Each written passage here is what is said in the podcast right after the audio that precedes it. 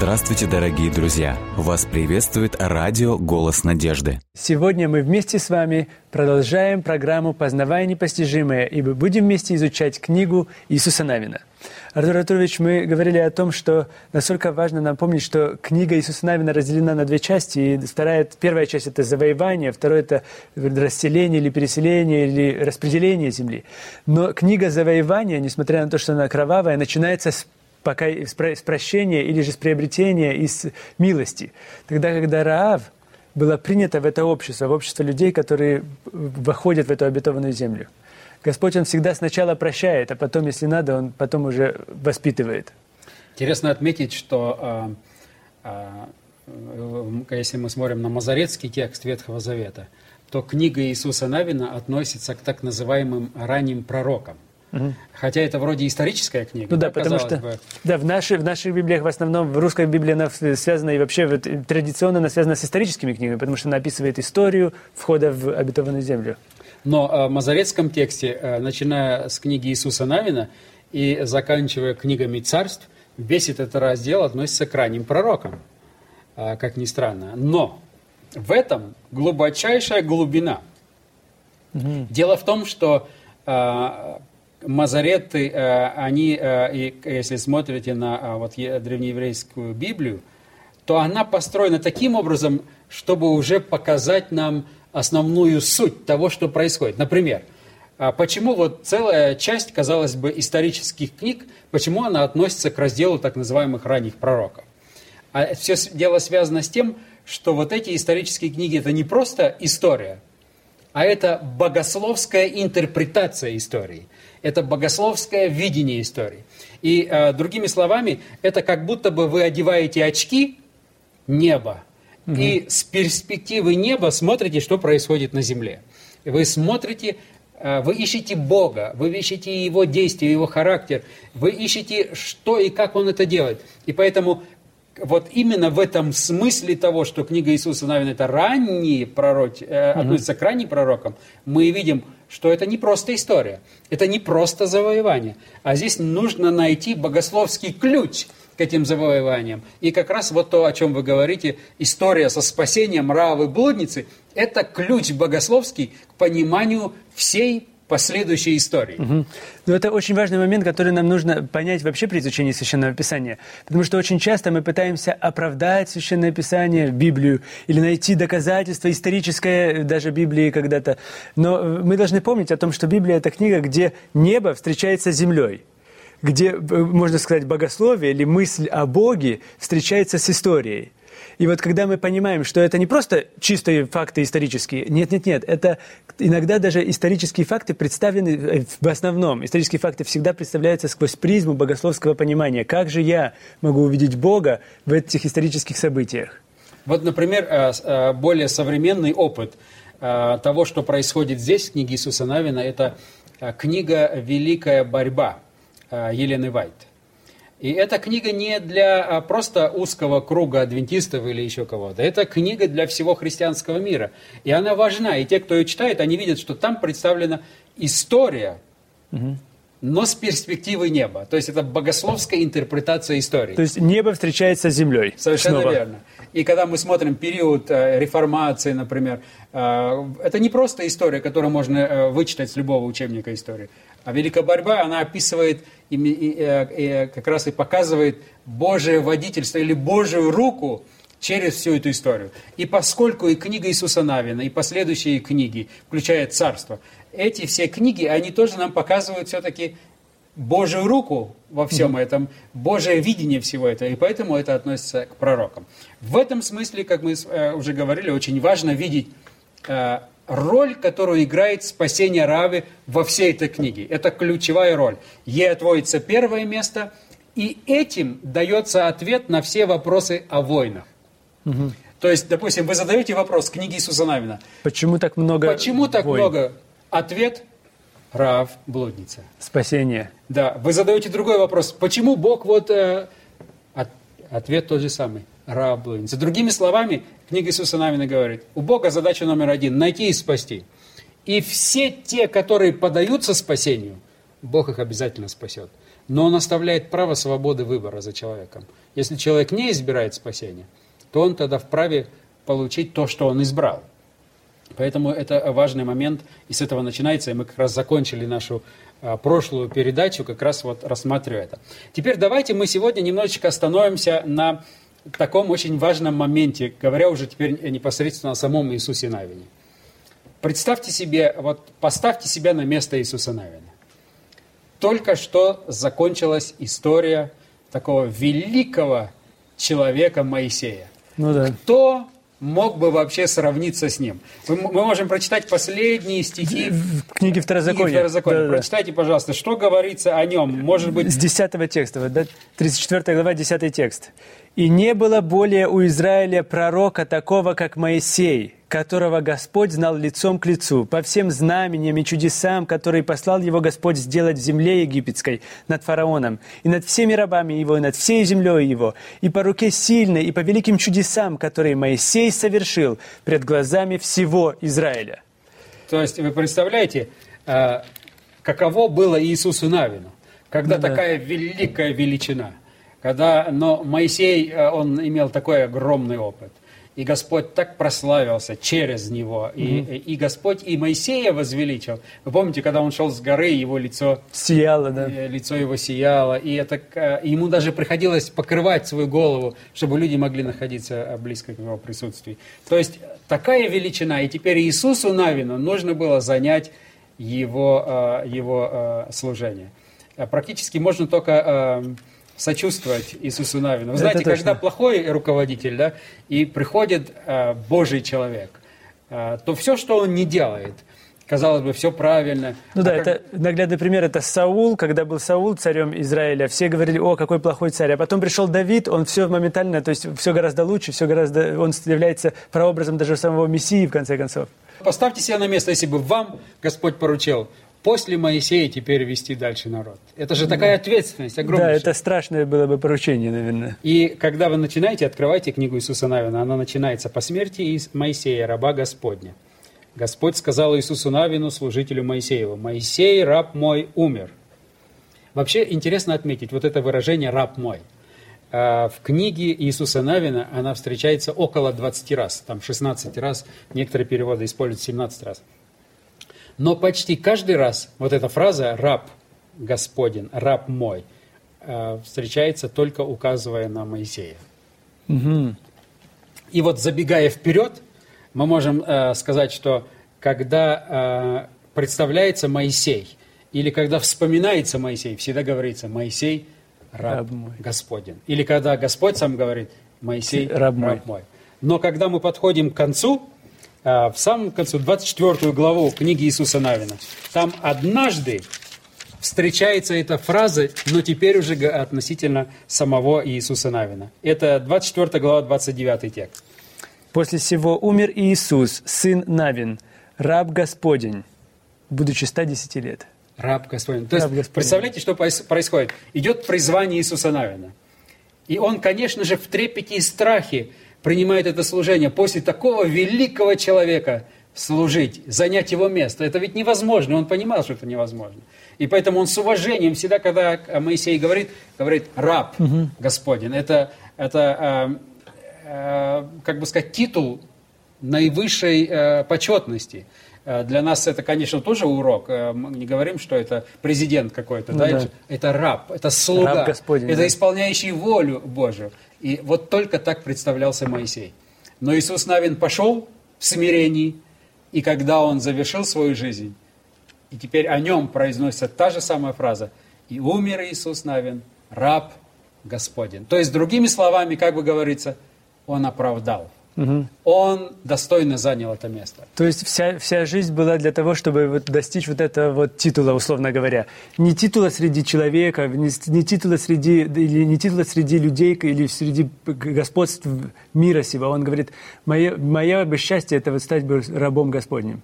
Совершенно Наверное, верно. это каждому, для каждого из нас урок. Чтобы мы не стремились к этим земным благам и достигать этих земных благ, а говорили о том, вот как, как было бы хорошо, если бы в конце моей жизни мне бы сказали, ты раб Господень. Иисус Навин выполнил с достоинством свое назначение, и несмотря на то, что перед ним шел такой великий лидер, он пошел в смирении, послушание. Но что интересно, что привело, что послужило тому, что о нем э, могли так сказать, раб Господен? Какие основные моменты? Э, конечно же, нужно иметь в виду, что э, если вы читаете первые главы книги Иисуса Навина, то нельзя не заметить, что постоянно он приглашается к тому, чтобы быть твердым, мужественным угу. и чтобы он постоянно хранил и исполнял весь закон, это седьмой текст первой главы, который завещал тебе Моисей, раб мой, не уклоняйся от него ни направо, ни налево, дабы поступать благоразумно во всех предприятиях двоих. Да не отходит вся книга, восьмой текст, да. закона от уст твоих, но поучайся в ней день и ночь, дабы в точности исполнять все, что в ней написано. Тогда ты будешь успешен в путях твоих и будешь поступать благоразумно. Вот я повелеваю тебе, будь тверд и мужественным, не страшись. Не ужасайся, ибо с тобой Господь Бог, то везде, куда не пойдешь. пойдешь. Интересный mm-hmm. урок для всех нас. Когда Господь приглашает нас на какое-то служение или э, поручает нам какое-то дело, то самое главное, нам не нужно переживать, смогу я это сделать или нет. Потому что вся мудрость, все знание, оно у Бога. Единственное, что мне нужно, это искать волю Божию, искать, искать волю Его. Э, она выражена в Слове Божьем. То есть Слово Божие должно стать моим мерилом, и при этом необходимо мужество, стойкость, твердость, э, именно в смысле того, чтобы не уклониться ни направо, ни, отлево, ни налево от воли Божией. И тогда и обо мне в конце моей жизни будет сказано «раб Господень». То есть это очень э, важный, важный момент. Он пошел, уповая на Господа, и Господь благословил. Но у него был очень интересный опыт у Иисуса Навина. Давайте мы посмотрим. Это у нас э, пятая глава. Э, весьма, весьма важный текст, и он очень многое нам сейчас раскроет и прольет свет даже в некотором смысле на эти войны и на отношение Бога ко всем другим людям. Здесь, например, если вы откроете пятую главу и прочитайте с 13 текста по 15. 13 текст. «Иисус, находясь близ Иерихона, взглянул и видит, и вот стоит пред ним человек, и в руке его обнаженный меч. Иисус подошел к нему и сказал ему, «Наш ли ты или из неприятелей наших?» Он сказал, «Нет, я вождь воинства Господня, теперь пришел сюда». Иисус пал лицом своим на землю и поклонился и сказал ему, «Что господин мой скажет рабу своему?» Вождь воинства Господня сказал Иисуса – сними обувь твою с ног твоих, ибо место, на котором ты стоишь, свято. Иисус так и сделал. То есть, э, интересный История момент... перекликается с, э, моментально с историей Моисея. Да, мы э, э, э, чуть позже будем об этом говорить, о тех параллелях, mm-hmm. которые встречаются в жизни Моисея и в жизни Иисуса Навина. Но здесь интересная деталь. А, практически Иисус Навин готовится к сражению. Mm-hmm. И э, э, это в начале своего пути. Хотя уже он имел опыт с Богом, но тем не менее, он в смущении, он в переживании, он выходит, и он видит человека, э, как здесь э, вы прочитали в 13 тексте. Э, он взглянул и видит, вот стоит перед ним человек. Да, в руке у него и меч. в руке у него обнаженный меч. И он говорит, ты из наших или ты из чужих? Здесь посмотрите интересное поведение самого Иисуса Навина. Да? Вначале ему давалось наставление, будь тверд, мужествен, не бойся, не страшись. Он выходит, видит человека с обнаженным, он что делает? он действительно не боится, подходит к нему. Угу. Спрашивает. И спрашивает его. И задает ему вопрос. И вопрос очень интересный. Наш ли ты или из неприятелей наших? И вот здесь посмотрите, как отвечает ему этот человек. Я вождь воинства Господня. Первое, что он говорит, нет. Нет. Да. Интересно. То есть, да, да, да, точно. Он не из наших и не из чужих. То есть э, на еврейском э, языке это очень э, отдельно выделено. И многие комментаторы пытались как-то это объяснить по-другому. Но в конце концов все пришли к убеждению, или большинство исследует, что это никак нельзя истолковать по-другому. Непонятно, они пишут. Непонятно почему, но здесь стоит еврейское слово «ло». Нет. Угу. Он говорит, ты из наших или из неприятелей? И не Он там, говорит, нет. Другими словами, он им говорит, то есть Господь ему отвечает, э, Иисусу Навину говорит, я не ваш. И не, и не неприятель. И я не, не их. Я всех, я принадлежу ко всем. То есть вот в этом кроется очень большая глубина. Это точно. А, здесь кроется то, что Господь говорит, Вот сейчас начинается сражение. Ты хочешь, чтобы я был на твоей стороне? Мгм. А я хочу тебе сказать, я не на твоей, и я не, на их. Я принадлежу всем, вы все мои дети. Мгм. Но, Это очень интересно. но так как ты сейчас выполняешь мое поручение, то я буду с тобой. Но то, что я сейчас наказываю тех, которые не поддаются спасению, тех, которые добровольно, имея вот этот шанс многие поколения избрать верный путь, добровольно избирают погибель, хотя они даже погибают, я все равно их тоже. Мгм. Здесь, вы видите, здесь Да-да-да. кроется вот эта вот э, глубина любви Божией и в то же время и страдания Божие. Другими словами, Господь говорит, ты сейчас хочешь одержать победу, и ты будешь радоваться, торжествовать этой победе. А каково мне? Потому что и ты мой сын, и вот они погибающие тоже мои дети. То есть э, у Бога нет любимчиков, Совершенно можно верно. сказать. У Бога есть те люди, которые просто избирают путь Господень, и которые получают это как, как уже результат того, что они просто находятся в единении с Богом. Это ответ на проблему войн тоже э, в Священном Писании. Другими словами, э, с самого начала даже сам Господь отвечает Иисусу Навину, говорит, нет. Этим самым Он говорит, я не нахожу наслаждения в том, чтобы уничтожать, убивать, но иногда мне приходится судить. И характер Божий, вот Бог представлен как Бог любящий, Бог есть любовь. Но Он же и судья, Он же и справедливый Бог. Он говорит, я даю одинаковые возможности и вам, и им. И если ты хочешь, чтобы я был на твоей стороне, то я хочу, чтобы ты знал, что все здесь мои дети. И даже если я буду теперь уничтожать или производить суд над этой частью населения, я буду это делать, но это будет с болью в сердце, потому что другого пути нет. Для того, чтобы хоть какую-то часть моих детей спасти, чтобы эта погибающая часть не потянула собой все человечество, я вынужден встать на сторону добра и помочь, чтобы э, восторжествовала здесь справедливость и победа. И он говорит, я вождь войска Господне, теперь пришел сюда. И э, затем очень интересно э, реакция вождя воинства Господня. Он говорит, ты рассуждаешь на чьей стороне, ты лучше сними обувь Да. и смирись, Точно, потому что место это святое. И э, другими словами, он говорит, у меня нет любимчиков. Ты хочешь меня, может быть, на свою сторону взять? Или как так не получится? Я всех. И я поступаю справедливо. И поскольку ты избираешь верный путь, поскольку ты не э, отклоняешься ни направо, ни налево от слова моего, которое дал, то я буду сражаться за тебя, вместо тебя. И интересно, что практически, когда мы смотрим на все войны, если бы народ Божий был всегда верен, у нас не было бы таких историй, какие э, на самом деле сегодня описаны в книге Иисуса Навина. Наверное, большинство историй были бы похожи на завоевание Иерихона, когда практически народу израильскому ничего не нужно было делать. Когда они окружили Иерихон, и они шли с трубами. Вообще, эта э, история очень интересна сама по себе. Э, И э, вот вы представьте себе, если бы вы находились в городе, и вы Да, были бы военачальником в Иерихоне и смотрели бы на поведение Ну да, впечатление бы сложилось, что эти люди, может быть, полоумные или еще какие-то, может быть, у них не все нормально с, с- с- в общем-то, даже не- не в том месте они ходят вокруг. И, и здесь очень, очень интересный момент. Когда Раав блудница, она с этими соглядатаями встретилась, она им сказала, мы все знаем о вас. Помните, она сказала, мы можем... И она говорит о том, что мы знаем и слышали, как Господь был с вами, когда вы проходили через...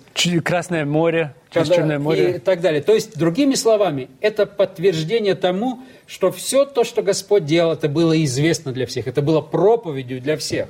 Это было проповедью для них тоже. И вот теперь вы смотрите и думаете, что же происходит? Они подошли к нашему городу, и они обходят его один день обошли, ковчег понесли, там то сделали, второй день, третий день, там какие-то трубы у них. А в седьмой день они смотрят, что такое, один день, один раз прошли, второй раз, и так семь раз прошли, и в конце концов стены э, рухнули Иерихона. То есть, и Господь обещал, Он будет с народом, если Господь, народ будет уповать на Него. На него, да. Практически э, народу, наверное, и не нужно было применять меча особо, потому что Господь бы решал за них все проблемы. Но по неверию, по неверию э, нашему, э, Господь иногда не может проявить себя э, в полной мере как Он хотел бы, потому что мы Ему не даем, мы Да, то есть- являемся ограничителями. Воля Божия на небе – это как река, которая не может быть остановлена, а воля, воля Божия на земле, она может быть остановлена. И кем? Нами иногда. Совершенно Когда, верно. когда наша воля ведет вопреки Божьей воле, и против нашей воли Господь не пойдет. Также и здесь мы видим то, что Господь смиряет. Вначале Он говорит Иисусу Навину, Иисус Навин, будь тверд, будь мужественный, а потом Он говорит и смиряет его. Поверь мне, что я люблю всех окружающих. Именно поэтому мы считаем, что Иисус Навин – это само имя Иешуа, что значит э, Яхве или Господь спасает. Он спасает народ израильский.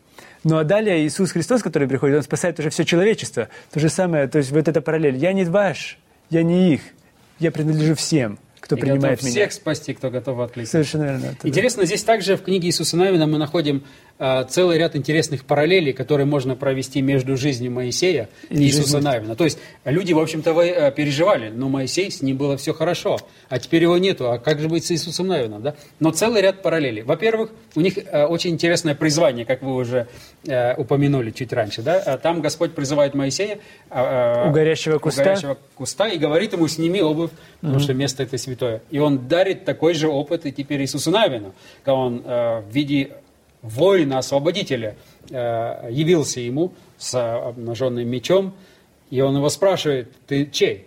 Он говорит, нет, я всех. И в то же самое время он дает ему указать, что я пришел, в общем-то, быть на стороне твоей, если ты избираешь вот этот вот путь. И, но, а вождь воинства Господень говорит, сними обувь, потому что место здесь... Здесь видите эти Святое, да. параллели, да? Да-да-да, абсолютно почти идентичная история, условно А говоря. Затем а, это переход у Моисея через Черное море, А здесь переход через Иордан. а здесь переход через Иордан. Причем это было как раз в то время, когда Иордан разливался. Мгм. То есть это не было то время, когда Иордан имел совсем немножечко воды. Это он разливался, и до- чтобы перейти, это нужно было тоже там а, серьезные усилия. Но тем не менее Господь дает такое же чудо. То есть и там это чудо, и здесь это чудо. Какие еще параллели мы можем найти между Моисеем и э, Иисусом Навина? Ну, например, э, мы знаем э, из книги «Исход», а вернее, да, из книги «Исход», 17 главы, помните, когда э, э, шла битва, и Иисус Навин руки поднимал, Да. Стой, стой солнце над Гаваоном, да? когда он руки поднимал, то, э, Побеждали, да, простите, побеждала, побеждала одна часть, да. да, и потом его руки ослабели, и э, помощники его держали, его руки помогали ему. То есть э, э, интересно, что приблизительно похожие события имеют место и в книге Иисуса Навина. Например, если мы э, посмотрим на Иисуса Навина восьмую главу, э, главу, 18 текст. 8 глава, 18 текст. «Тогда Господь сказал Иисусу, «Простри копье, которое в руке твоей, Гаю, ибо я предам его в руки твои». Иисус простер копье, которое было в его руке, городу. И 26. И 26 текст говорит, «Иисус не опускал руки, свои, руки своей, которую простер с копьем, доколе не предал заклятию всех жителей Гая». То есть э, интересная параллель. Там, Там руки тот, держит. э, держит руки, и здесь э, это держит руки. То- тоже интересно. э, И Моисей, да, и Иисус Навин. Затем интересно отметить, что и, и э, Моисей, и Иисус Навин дают наставления народу. Мы ходим- находим это и там, и здесь. Затем мы интересно видим тоже обновление завета. Моисей обновляет завет. И Иисус Навин тоже в конце книги. Вы помните, когда Иисус Навин тоже дает им возможность рассудить и предложить. И говорит, вы выберете сегодня, кому вы хотите служить. Хотите Да, служить Богу? Богу или же да. Да, это у нас э, в самом конце мы можем найти, это 24 глава. Здесь мы можем э, практически начать читать э, с 13 текста, 24 главы. «И дал я вам землю, над которую ты не трудился, и города, и го- и города, которых вы не, и города, которых вы не строили, и вы живете в них, из виноградных и маслиничных садов, которых вы не, насла- на- не насаждали, вы едите плоды. Итак, бойтесь Господа и служите Ему в чистоте и искренности. Отвергните богов, которым служили отцы ваши за рекою в Египте, а служите Господу». Если же не угодно вам служить Господу, то изберите себе ныне, кому служить. Богам ли, которым служили отцы ваши, бывшие за рекою, или богам Амареев, в земле которых жив- живете, а я и дом мой будем служить Господу». Интересно, э, как Иисус Навин э, практически э, проводит обновление завета. Наподобие того, как это делал Моисей. Но в данном случае э, Иисус Навин подкрепляет все своим примером. И он говорит, пожалуйста, вы можете избрать служить Богу живому или э, этим башкам, которые ничего не значат. Но я, он говорит, и дом мой, и дом мой мы, мы приняли будем, решение. Будем мы на стороне Бога. Другими словами, он спрашивает в начале книги этого вождя воинства, ты на чьей стороне? Угу. Он говорит, нет, не на вашей, не на вашей, на всех. В самом конце Иисус нам отвечает. Я на буду что на не ты должен стоять на...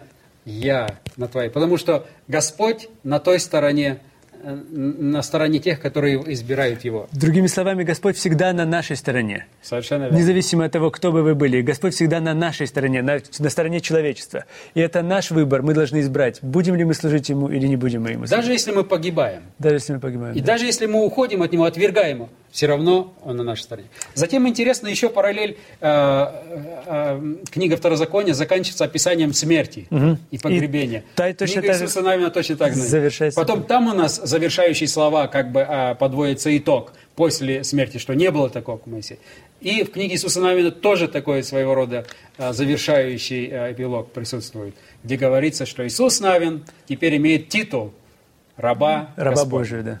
Очень интересно, Артур Артурович. Все больше и больше, когда мы изучаем Священное Писание, мы закончили Пятикнижие, пять книг Моисея, теперь мы говорим об Иисусе, книге Иисуса Навина. Мы видим неоднократно то, что Господь всегда избирает людей, которые приближают Царствие Его, Э, все ближе и ближе. И я с нетерпением жду нашей встречи, когда мы продолжим изучать книгу Иисуса Навина и, далее, и продолжим далее рассматривать дальнейшие книги Ветхого Завета. И самое важное, чтобы мы помнили о том, что в первой главе написано, что мы должны не бояться и знать, что Бог всегда на нашей стороне, но также важный момент, что Господь всегда на нашей стороне. И это наш выбор – что мы можем сделать? Мы можем либо приблизиться к нему и стать его рабами, если желаем, и приобрести этот титул. Спасибо большое, Артур Артурович. Помните о том, что не хлебом одним будет жить человек, но всяким словом, исходящим из уст Божьих. До новых встреч!